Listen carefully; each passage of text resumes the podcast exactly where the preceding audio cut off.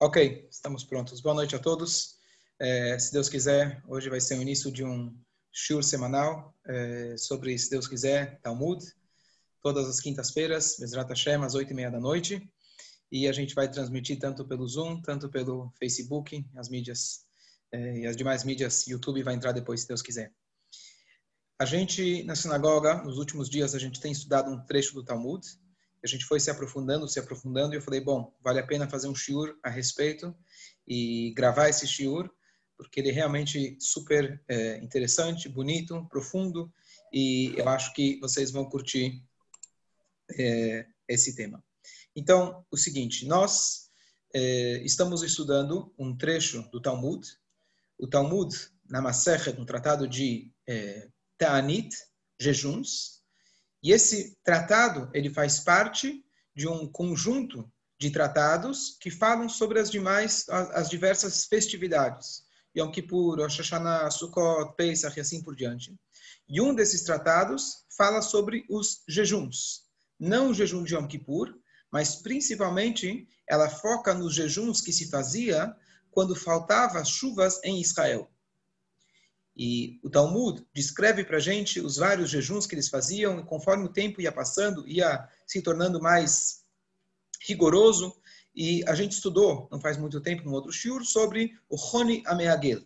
Quem era Roni Ameagel? Estamos falando aqui no início da Era Comum, a época dos Tanaim, dos sábios do Talmud, e ele da Mishnah.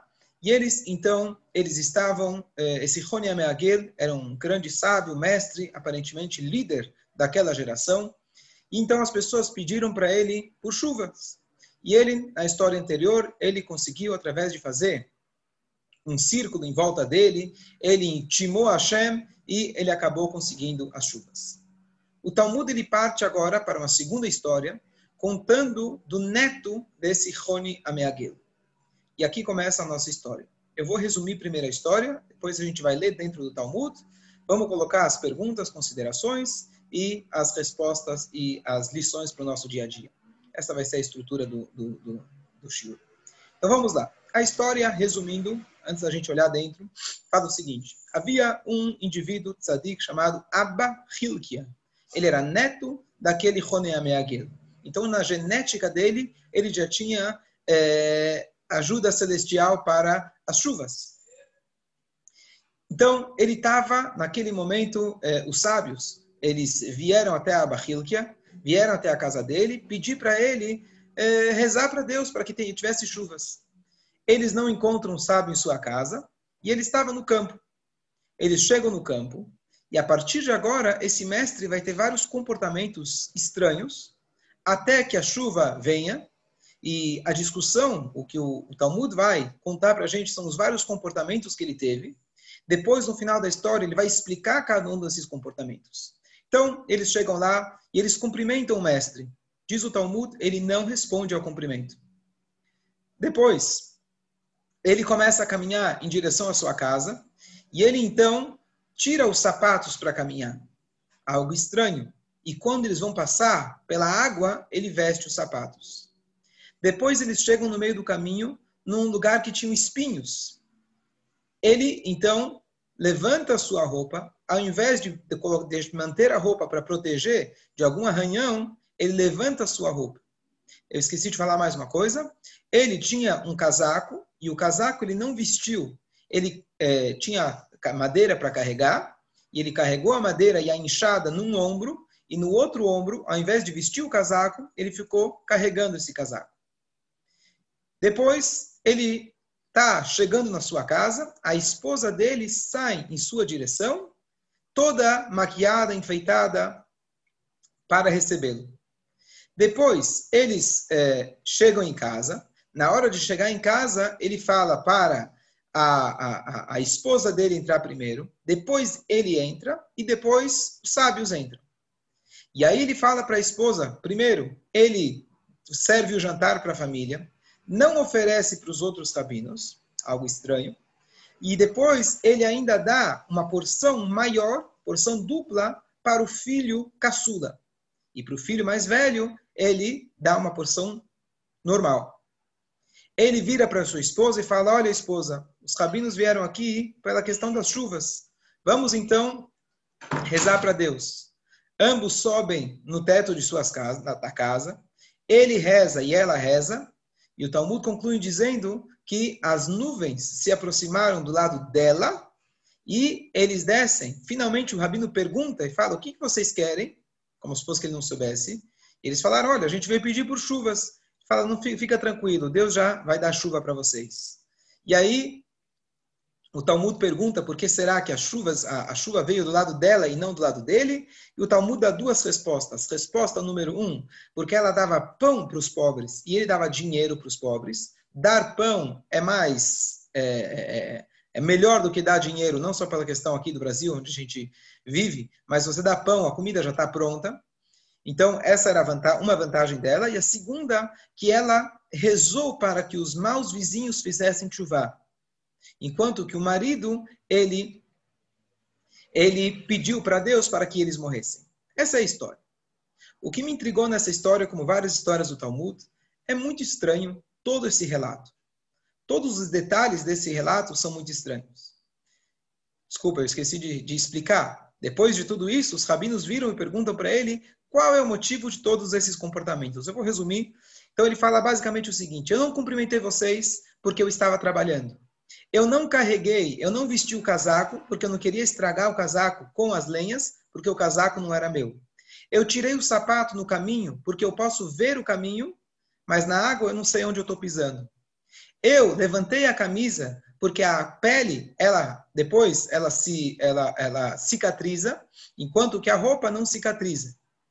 Depois eu cheguei em casa, minha mulher saiu em minha direção enfeitada e etc., para que eu olhe apenas para ela e não para outras. E por último, a gente, não ainda último, a gente entrou em casa, a minha esposa entrou primeiro, depois eu, depois vocês. Eu não queria permitir nem por um instante que a minha esposa estivesse a sós com vocês, principalmente que ainda não conheço a vossa índole. É, e por que eu dei, por último agora, por que, que eu não ofereci para vocês comida, porque era o que eu tinha, eu tinha comida para minha família. Eu não queria buscar, sabe como você fala no Brasil? Queria te convidar para um café e você nunca convida. Eu não queria oferecer o que eu não tinha. E o meu filho pequeno, eu dei para ele mais, porque ele sai de casa para estudar. Já o filho mais velho, ele fica em casa o dia inteiro. Ele pode continuar comendo ao longo do dia. Essa é a história. Como eu estava dizendo, é uma história estranha, uma história diferente, e a, a, a, o ponto mais importante é o seguinte: os nossos sábios dizem que quando alguém quer adquirir temor aos céus, quando alguém quer conhecer os segredos da Torá, ele deve estudar as Agadot do Talmud, esses contos do Talmud. Pergunto a vocês, uma história interessante, o que, que a gente pode tirar hoje, dois mil anos depois, dessa história tão diferente? E lembrar mais um ponto importante, de que os sábios, eles sempre conheceram, tiveram conhecimento das partes, dos segredos da Torá. Em determinado momento, quando a, o Talmud, a Mishnah foi escrita, os sábios falaram como a gente vai poder passar para as próximas gerações os segredos da Torá, sem que deixe de ser segredo. Se a gente escrever os segredos, isso aqui vai perder o seu valor e vai ser usado, quem sabe como. Então, o que, que eles fizeram? eles escreveram esses, segredos de forma encriptografada. Hoje uma, uma linguagem importante. O que, que eles fizeram? Contaram histórias. Quem é ignorante diz e pensa e chega na conclusão de que essas historinhas são exageros, são, sei lá. Enquanto que os verdadeiros sábios, eles vão descobrir os segredos que estão por trás. Dessa forma, eles atingiram o seu objetivo de que o segredo se mantenha na mão dos sábios. Já os ignorantes, eles vão pensar que é apenas uma historinha. Então vamos tentar, vamos ler rapidamente essa história no Talmud e a gente vai analisar.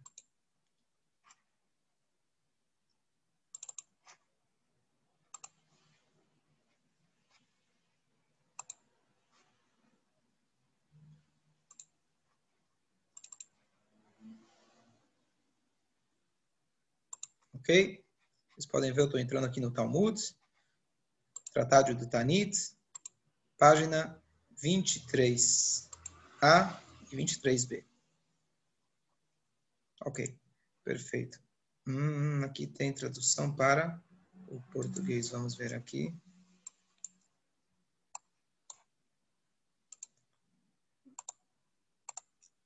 Vou colocar o português.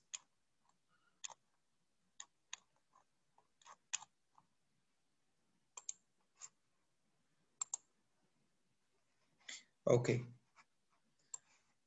Aqui estamos.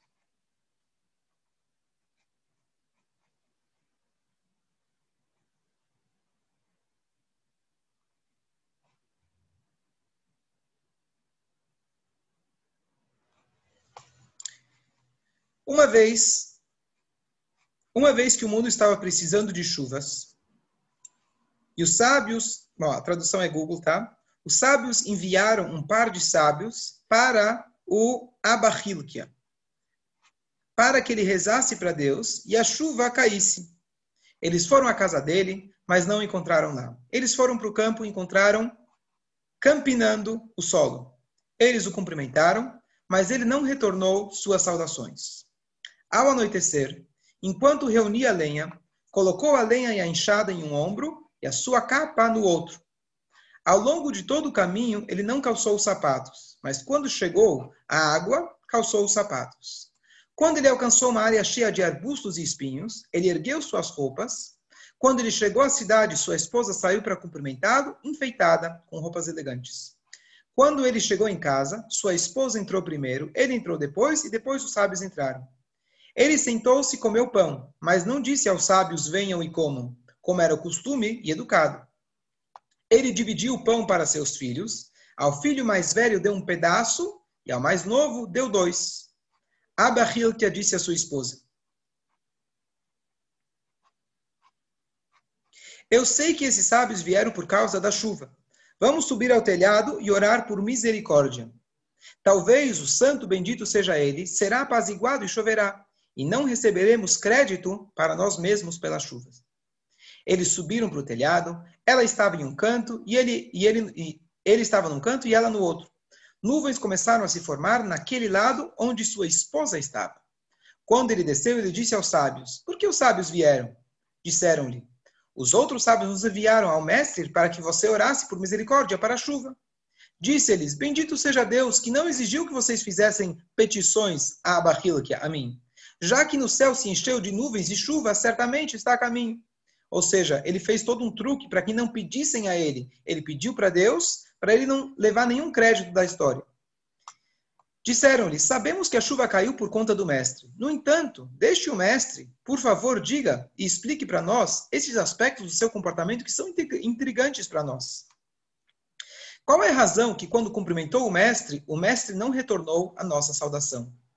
Disse-lhes, e aqui vem já uma primeira lição: sou diarista, contratado para uma jornada diária, e disse a mim mesmo que não posso atrasar meu trabalho para responder a vocês. Eu estou trabalhando, eu não posso perder um segundo do meu trabalho.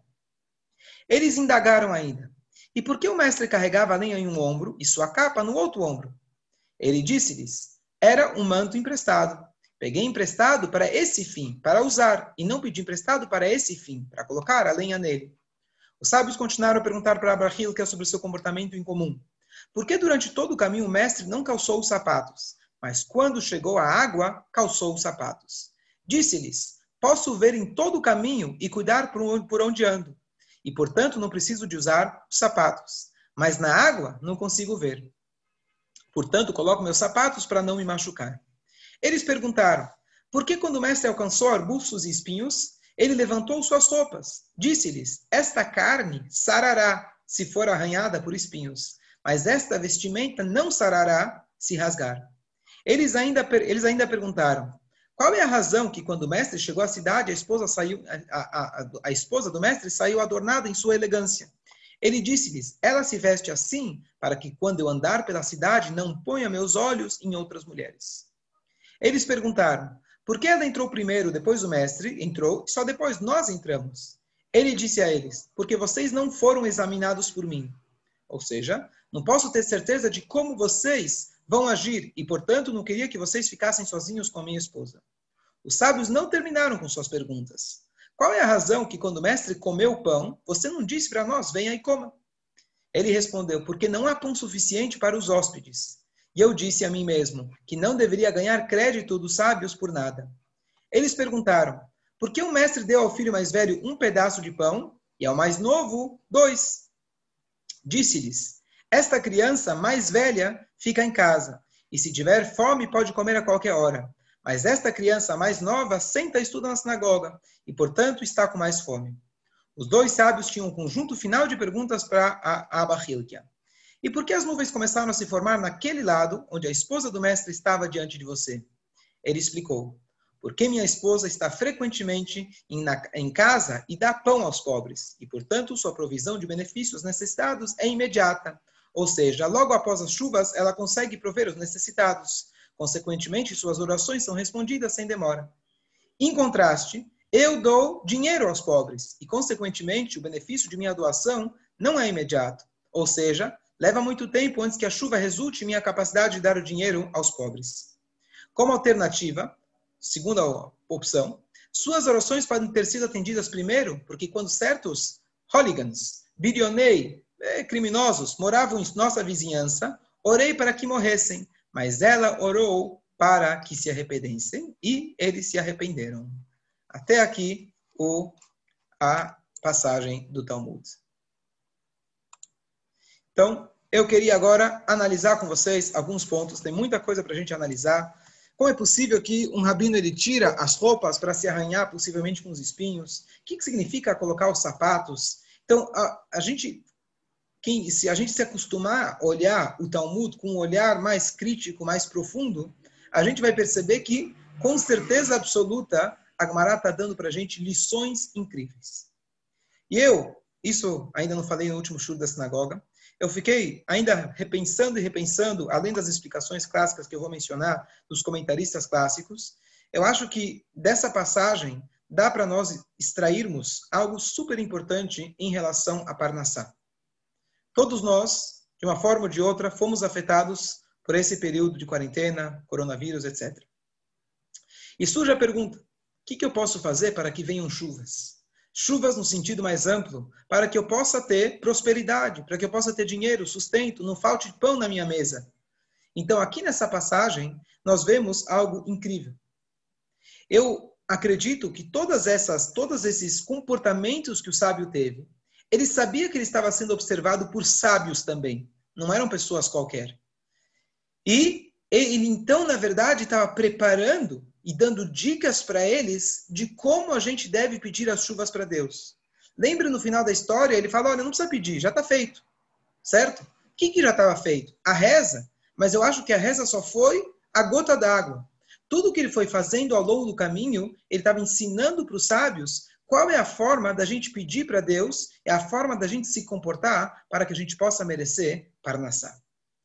Vamos deixar esse pensamento mais para o final Vamos analisar alguns detalhes da história. Ponto número um. Ele diz que ele não, tá, não cumprimentou porque ele estava trabalhando. Então vamos imaginar a cena. Você passa e você vê alguém trabalhando. Sei lá, alguém costurando, alguém no computador. Mesmo quem está no WhatsApp. Você fala boa tarde, ele pode responder boa tarde. Ele não precisa nem saber quem é você, nem olhar na tua cara. Mas, no mínimo, responder boa tarde não vai tirar nem um instante do tempo de trabalho. Então, parece um pouco exagerado. Então aqui tem o comentarista, o Ben Ishai, ele diz que não foi literalmente que ele não cumprimentou, o que ele fez, ele não parou o seu trabalho para dar a atenção devida. Então aqui ele quis dar uma lição de honestidade. Ou seja, se a gente for ver as leis de quando você é contratado e pago, assalariado, pago pelo seu tempo, cada instante seu você deve dedicar para o trabalho. Caso contrário, você pode estar roubando. É importantíssimo a gente saber que se eu estou na minha empresa, se eu vou imprimir algo particular, eu preciso comunicar ou pedir permissão. Se eu vou olhar meu WhatsApp ou meu Facebook durante o meu trabalho, o meu patrão precisa saber disso. Eu não preciso que ele olhe e ele me pegue. Eu preciso saber que se dentro do meu trabalho, das minhas horas, isso está incluso ou não. Talvez, hoje em dia, nos parâmetros, as pessoas já sabem não se incomodam. Depende de qual que é o teu trabalho e assim por diante. Então, a lição que ele deu para nós é o cuidado máximo que nós temos de honestidade. Ponto número dois. Vamos passar um pouco mais à frente, quando ele diz que a, ele levantou a sua roupa para que os espinhos, caso ele estava passando num lugar de arbusto e etc., ele não queria que os espinhos rasgassem a sua roupa. E o que, que ele preferiu? Ele preferiu que, caso fosse arranhar, arranhasse a sua pele, porque a sua pele ela pode cicatrizar. Qual que é o conceito que ele está querendo transmitir aqui? Então, esse conceito, dizem os comentaristas, está ligado com um conceito descrito em outro lugar do Talmud, de que quando voltar, vamos voltar aqui um pouco o filme, Moshe Rabbeinu foi colocado na cestinha. A Torá descreve que a cestinha dele era feita de junco. Junco é um material barato. Pergunta o Talmud por que a irmã dele, a Miriam, não poderia comprar algo um pouco melhor. Diz o Talmud, daqui nós aprendemos de que para os sábios, para os justos, eles dão mais valor ao seu dinheiro do que ao seu corpo. Por quê? Porque eles não roubam. Vamos falar de novo a frase. Eles dão mais valor ao seu dinheiro do que ao seu corpo. Pergunto a vocês, essa frase condiz com um tzadik ou com uma pessoa extremamente é, mundana? A pessoa dá mais valor para o dinheiro do que o seu corpo? Isso condiz com o tzadikim? E por isso ela economizou? E por isso esse sábio levantou a camisa e ele preferiu o seu corpo, próprio corpo ser machucado? Quando eu estava dando aula, Avram, não sei se está ouvindo, ele também comentou que nós temos a passagem de Yaakov vindo depois que ele fugiu da casa do sogro, estava com as esposas, com todos os bens, os netos, todo o rebanho e etc. Ele estava levando todo mundo. No meio do caminho, ele esquece, ele se lembra que ele esqueceu uns potinhos. E ele volta para pegar esses potinhos. Imagina, você está fugindo. Teu sogro quer, talvez até te ameaçar, te matar. Você volta para pegar alguns trocados que sobraram. Tanto é que ele voltou para pegar, e quando ele estava voltando para a sua família, alcançar a família, ele se deparou com aquele anjo que bateu nele, etc. Então aqui a gente vê que os sábios, os sadikim, eles dão muito valor para o dinheiro que eles têm. E nessa passagem também. Qual que é a justificativa aqui que o Talmud fala para a gente? O Talmud diz para a gente porque eles não roubam. O que, que significa isso? Uma pessoa que rouba, uma pessoa que não está muito aí com o dinheiro, que ele fala, bom, eu posso desprezar um papel. Eu imprimi um papel só um inteiro, só para uma linha, não tem problema, eu jogo no lixo. Ah, vai faltar dinheiro? Tudo bem, eu vou continuar imprimindo as custas da empresa, não tem problema. Então, a ideia é que o tzadik, ele sabe que o dinheiro é contado e ele não vai ganhar dinheiro de uma forma desonesta e por isso ele é extremamente cuidadoso com o dinheiro que ele tem. Mas essa frase sempre ainda me intrigou. Ele dá mais valor para o seu dinheiro do que seu corpo. O que, que significa isso? Então, pensando um pouco mais a fundo, essa frase tem um significado mais profundo, que é o seguinte: e aqui a gente pode entender melhor, melhor um pouco do que é o dinheiro, qual é o valor do dinheiro. O tzadik ele enxerga que todos os bens que chegam a ele fazem parte da sua missão aqui na Terra. O celular que eu comprei, que ele está na minha mão, ele tem, na verdade, uma energia, uma faísca divina a ser usada por mim. A casa onde eu vivo, eu tenho aqui uma quantidade de mitzvot que eu tenho que completar. Às vezes, quando a gente é forçado obrigado, conforme as circunstâncias, mudar de país, mudar de lugar, mudar de emprego, mudar de trabalho, isso é porque a Hashem está nos colocando numa nova situação, onde lá, agora, é a nossa nova missão. O tzadik, quando ele tem um centavo na sua mão, uma pessoa que não dá valor, que está pensando de forma monetária, vai dizer, bom, um centavo, dez centavos, caiu no chão, caiu na água, não vou me dar o trabalho de, de, de levantar.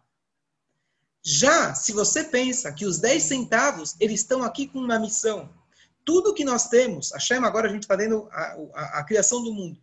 Tudo que a Shem criou, até o menor detalhe, tem um propósito. Então, esse valor de 10 centavos, ele tem um valor agregado a ele. Esses 10 centavos são uma energia espiritual que está esperando para que eu use ela da melhor maneira possível. Por isso, o tzadik não é que ele dá valor ao dinheiro pelo valor do dinheiro em si. Não é que ele dá valor à matéria mais do que ao seu corpo. Não é a matéria, é o objetivo da matéria. Ele está mais preocupado em fazer a vontade divina do que preocupado consigo mesmo. E aí sim a gente entende que os tzadikim não, não desprezam nem um centavo do dinheiro. Eles gastam todos os seus recursos da maneira adequada. Então, essa é a explicação um pouco mais profunda para a gente entender pelo menos um pouco melhor da ideia que ele preferiu se machucar. De forma prática para nós, como eu falei, ele teve esses comportamentos que ele queria dar uma lição. Eu não acredito que ele se machucou. E eu não, não, não, não lembro de nenhum outro relato no Talmud que os, que os sábios eles se machucavam. Então, aqui a ideia é que ele queria transmitir um conceito para os seus alunos. Mais para frente, na história, voltar aqui um instante.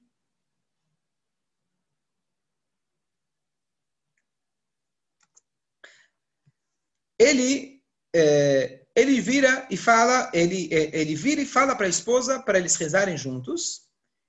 E aí ela é atendida primeiro.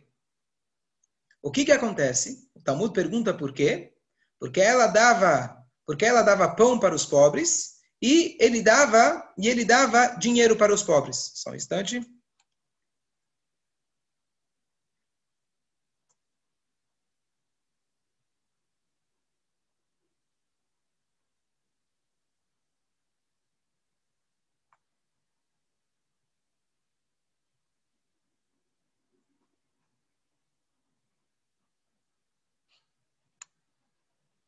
Deixa eu só voltar. Aqui é um trecho do Talmud bastante informação que está na cabeça, só preciso lembrar uma coisa.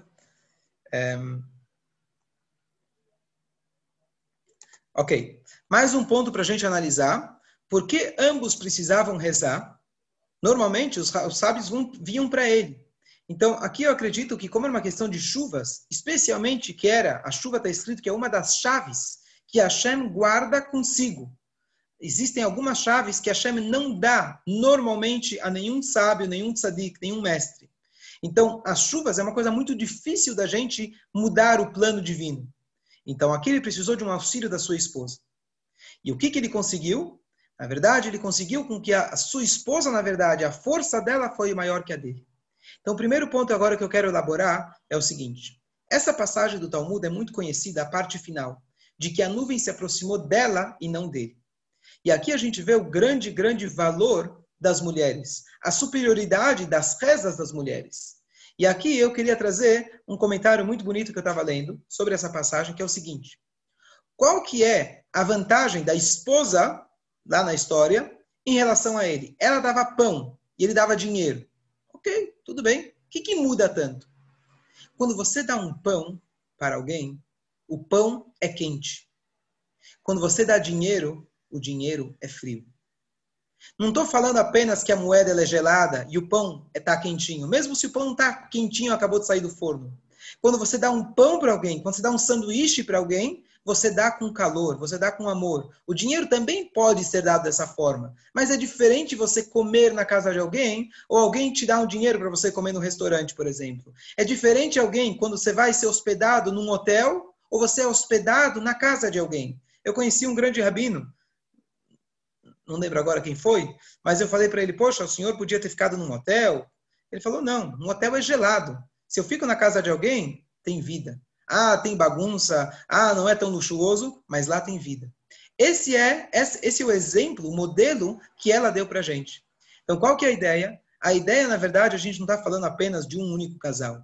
Aqui a gente está vendo que um casal ele se uniu, número um, em razões, em funções espirituais. Quando ele chegou para rezar, ele não foi rezar sozinho. Ele pediu para sua esposa rezar junto com ele. Ele fez com que a esposa participasse da vida espiritual junto com ele.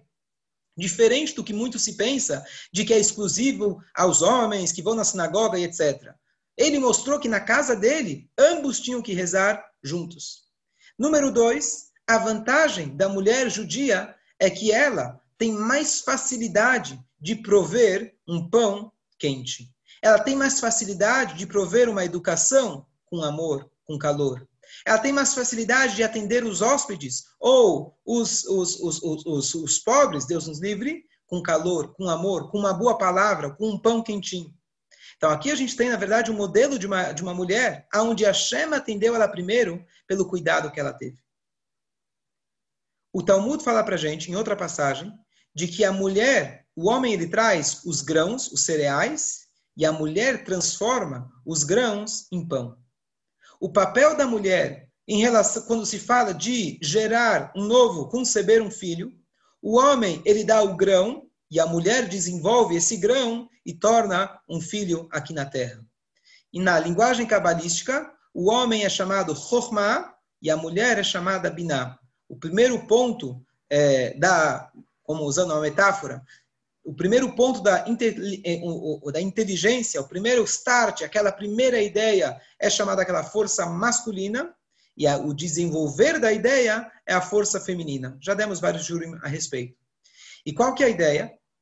Está escrito, na verdade, na Paraxá dessa semana, que o, a chuva só veio depois que o homem estava na terra e ele trabalhou a terra e Deus fez com que o vapor, a água da terra evaporasse e trouxesse a chuva. Por que, a Torá precisa contar para a gente o segredo da, é, da evaporização? Tá certo? Você pode na, na escola, na aula de ciências de terceira série, você vai aprender todo o ciclo da água. Por que a Torá faz questão de falar como funciona a água? E aqui vem a grande resposta que vai introduzir a gente para as próximas lições. A ideia, na verdade, da água evaporar significa que nós, aqui na Terra, temos que fazer algo para que a gente possa merecer as águas de cima. Geshem, chuva em hebraico, é a junção das águas que vêm de baixo, ou seja, o nosso empenho, o nosso esforço, e aí sim nós temos as águas de cima, que é a Brachá de Hashem. E aqui então ele fez isso literalmente, ele e a esposa, representando essas duas forças, a força que vem de baixo, a força é, feminina, e a força masculina, ele e a sua esposa, o esforço é comparado com a mulher, o desempenho e etc., como a gente falou em relação a pegar o trigo e transformar em pão, pegar é, é, uma gota e transformar num bebê. Todo aquele esforço, todo aquele empenho representa o nosso empenho, o nosso papel, o povo de Israel, para merecer as chuvas, para merecer as brachot, e ele, naquele caso, estava representando as águas de cima com a força masculina. Somente os dois juntos, diz o Benishai, conseguiram fazer com que a chuva pudesse cair. E aqui eu vou concluir com, a, com, a, com a, um último pensamento que acho que vai ser muito interessante da gente analisar esse trecho do Talmud. Vamos voltar aos comportamentos que o sábio ele teve. Ele começou não respondendo ao cumprimento. Esse foi o primeiro comportamento dele. Por quê? Porque ele era extremamente rigoroso, exigente consigo mesmo em relação a honestidade do tempo de trabalho dele. Segunda coisa, ele não vestiu o casaco para não estragar o casaco que não era dele. Talvez a primeira mensagem que ele quis passar para os sábios, talvez ele queria, ele falou assim: Eu vou dar para vocês duas chances para vocês entenderem os sinais. Vocês estão vindo aqui pedir chuvas. Então parem e meditem. Talvez existe algo que vocês possam melhorar. Às vezes nós não temos brachá, Deus nos livre, porque nós não somos honestos e dignos para que a gente possa merecer a brachá. Às vezes Deus deu para a gente e a gente abusou, a gente fez um mau uso.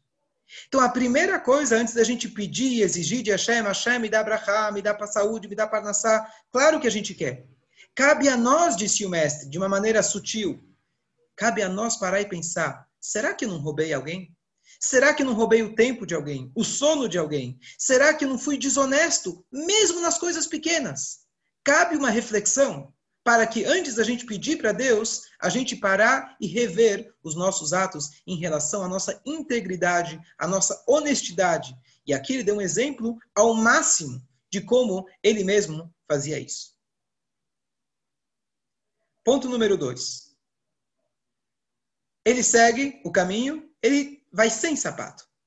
E só no momento necessário da água, como ele justifica, quando ele não consegue enxergar o que está embaixo, ele veste o sapato. Depois disso, ele levanta a blusa e ele deixa que ele prefere que, se for se machucar, vai ser o seu próprio corpo. E a gente elaborou na ideia de que, ele, que a importância que ele dá para o dinheiro, que ele entende que o dinheiro, que os bens materiais, eles têm um propósito maior. Eu acho que aqui também repetiu uma lição. Qual que foi a lição? Nós sabemos que o sábio, Rabbi Shimon Bar Yochai, viveu na caverna por 13 anos, e ele, quando estava na caverna, o Talmud faz questão de contar para a gente, que ele tirava suas roupas e ele escondia o seu corpo para ele estar coberto na areia, na terra que ele tinha na caverna. E apenas quando no Shabat ele colocava as suas roupas. Por quê? Porque ele não queria gastar as suas roupas. Mesma ideia. Os sábios tinham o máximo de cuidado com um bem material que Hashem deu para ele. O que acontece? O sábio, entre aspas, não quis gastar o seu sapato. Ele usou o sapato apenas no momento necessário. Depois ele não quis gastar a sua malha. Então, talvez a segunda lição que a gente pode extrair daqui, não estou falando para ninguém andar de descalço, a gente não conhece mais passagens, pelo contrário, o Talmud fala para a gente quem é o homem rico, quem é o homem feliz, não lembra a linguagem, ou rico ou feliz, aquele que tem um sapato para os seus pés. Vejam como a gente é feliz hoje em dia. Baruch Hashem, temos sapatos. O que, que ele quis dizer com isso? Às vezes a gente, Deus nos livre, entra em crise, além da meditação espiritual, de a gente pensar que é, talvez erramos, talvez roubamos, talvez fomos desonestos. Para e pensa e enxerga e usa da melhor maneira possível aquilo que você tem. Tem uma pessoa, aluno meu, que anos atrás, Baruch Hashem, esteve muito bem de vida, financeiramente falando, e depois ele perdeu. E ele falou que isso fez com que ele parasse e meditasse. Ele falou: no meu armário eu tinha não sei quantos pares de sapatos. Estamos falando de um homem. E ele falou: para que eu preciso de mais de um par de sapato? Na verdade, precisa de dois: um para a semana, outro para Shabbat e Yom Tov. Para que, que eu preciso? Qual que é a ideia? A ideia do cuidado que ele teve com a, o sapato dele e não gastar o sapato e não gastar a roupa que ele tinha talvez transmite para a gente uma ideia da gente usar melhor os nossos recursos. Não estou falando de algo espiritual, estou falando de algo bem material. A gente às vezes tem, a gente desperdiça. Hoje em dia, a gente vive num mundo de desperdício. Né? Tem uma pessoa, não sei se você está ouvindo aqui, ele recicla tudo que ele tem. Não sei se todo mundo é capaz de fazer isso, mas a ideia é, a gente tem tanta coisa que a gente joga fora. A gente tem tantas oportunidades que às vezes a gente despreza. A gente tem tanto tempo que a gente despreza. Vamos usar melhor. Eu acho que uma grande vantagem que a gente teve na pandemia e qualquer momento de crise financeira, estou falando, você para, qualquer empresa fala, não, eu vou cortar gastos. De repente você vê que aquele gasto era desnecessário. Eu vou cortar um funcionário que não precisava. Eu vou aproveitar melhor aquilo que eu tenho. E cada um faz os cortes, de repente ele percebe que não precisava de muitas outras coisas. Então, antes de você pedir para Deus, dá mais brahá, usa melhor aquilo que você tem. E além do sentido de você economizar, monetariamente, você vai estar tá dando um valor espiritual para tudo aquilo que a Shem te deu. Quantos lápis você tem em casa? Quantas canetas você tem em casa? Dizem, pelo menos, que o Rebbe, ele usava os lápis literalmente até o fim. Quantos lápis grafite você já teve na sua vida? Quantas canetas biques você já teve? Usou, perdeu, quebrou e tchau. Coloca na boca, fica mordendo. Estou dando os exemplos bobos. Mas aqui a gente vê a importância que a Torá dá para cada objeto, para cada detalhe da nossa vida. Quanta comida a gente não joga fora. Isso, aliás, é uma proibição da Torá a gente desperdiçar comida. Então aqui tem uma segunda lição que quando a gente quer pedir para Deus, vamos novamente examinar as nossas atitudes. Terceiro ponto. Ele vai para casa e aqui dois episódios em relação à sua mulher. Ela sai é, enfeitada e depois ele entra logo após ela por uma questão de tzniut, uma questão de recato. Talvez aqui uma terceira lição, está escrito que a brachá para a casa vem através da mulher. A brachá para a casa vem através da mulher. E como vem a brachá? Está escrito que a bênção divina só recai, a presença divina só paira no lugar onde existe paz, aonde existe harmonia, aonde existe shalom bait. Talvez com esses dois exemplos, que ela saiu e ele falou: Olha, ela veio em minha direção e eu, pelo jeito, tinha programado isso com ela, para que eu não quero ter pensamentos sequer, nenhum tipo de pensamento estranho que não seja na minha esposa.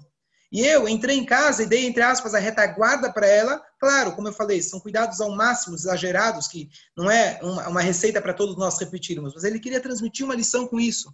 Se a gente quer garantir brachá, aqui a gente tem uma grande lição do Shalom Bait da gente poder manter a harmonia dentro de casa. E isso é algo que realmente ajuda a Parnassá. Deus nos livre a briga, e agora falando especificamente da quarentena, casais que estão em casa, ficaram em casa presos, apenas ele e a mulher em casa por tanto tempo. Agora é a oportunidade de rever, de rever valores, rever conversas, rever assuntos, desenvolver o relacionamento, o carinho, o amor e assim por diante. E isso por si também tem uma chave de brachá tremenda. Esses foram os pensamentos, talvez algumas das conclusões que eu tirei da história. Eu acho que isso pode servir para cada um de nós. Depois ele entrando em casa, teve mais o detalhe que ele não ofereceu comida e ele deu comida a mais para o filho pequeno. Talvez tirando alguma pequena conclusão, não sei até que ponto a gente pode ampliar essa ideia. Talvez no final alguém pode dar aqui alguma sugestão do que, que a gente pode tirar de lição. Mas número, é, talvez a quarta lição, ele não tinha comida para servir. No Brasil especificamente, é muito comum a gente falar e não fazer. Quem já foi para os Estados Unidos ou Israel, é na cara. Ou é ou não é. Brasil, você fala, passa para tomar um café. A gente se vê amanhã. E fica tudo no vamos, fica tudo no vamos amanhã. A gente não pode querer bajular ou encontrar favor nos olhos de alguém só porque é barato, não custa nada. Se eu não tenho comida e eu sei que você não vai, eu não vou ter o que te dar, e eu sei que você vai recusar de qualquer jeito, por que, que eu vou te oferecer?